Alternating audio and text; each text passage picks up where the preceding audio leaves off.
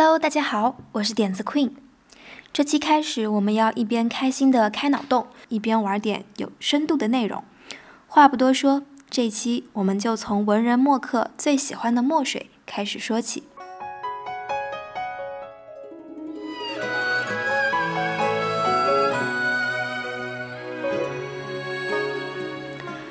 对于生活中充斥着电子设备的我们这一代人来说，关于墨水的印象仿佛遥远的只存在于童年的记忆里。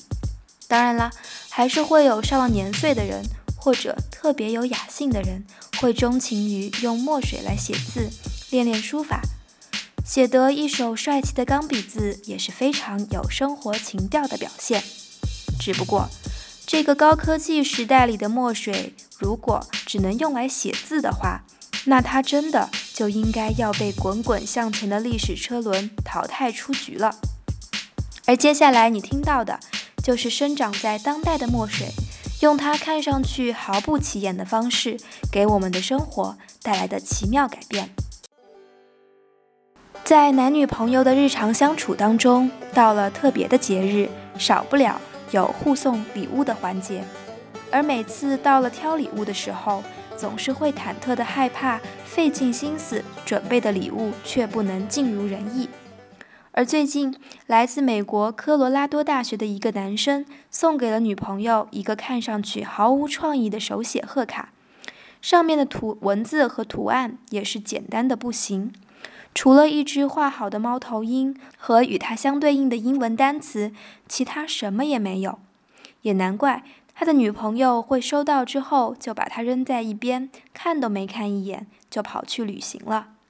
但是神奇的事情发生在旅行回来之后，女生惊讶地发现，贺卡上原本单调的图案旁边丰富了许多，从一只猫头鹰变成了两只，文字也改变了。出现了一句浪漫的情话：“Always love you。”没错，墨水居然生长了出来。这不是魔术，是来自两位科学家真实的创造。他们最初是因为觉得普通的墨水不环保，想找一种更环保的材料代替，所以找来了我们肉眼看不见的绿藻，利用光合作用将太阳光中的能量变成了叶绿素，而逐渐显现。但是在使用这种自己研制的墨水过程当中，发现会不断的变颜色。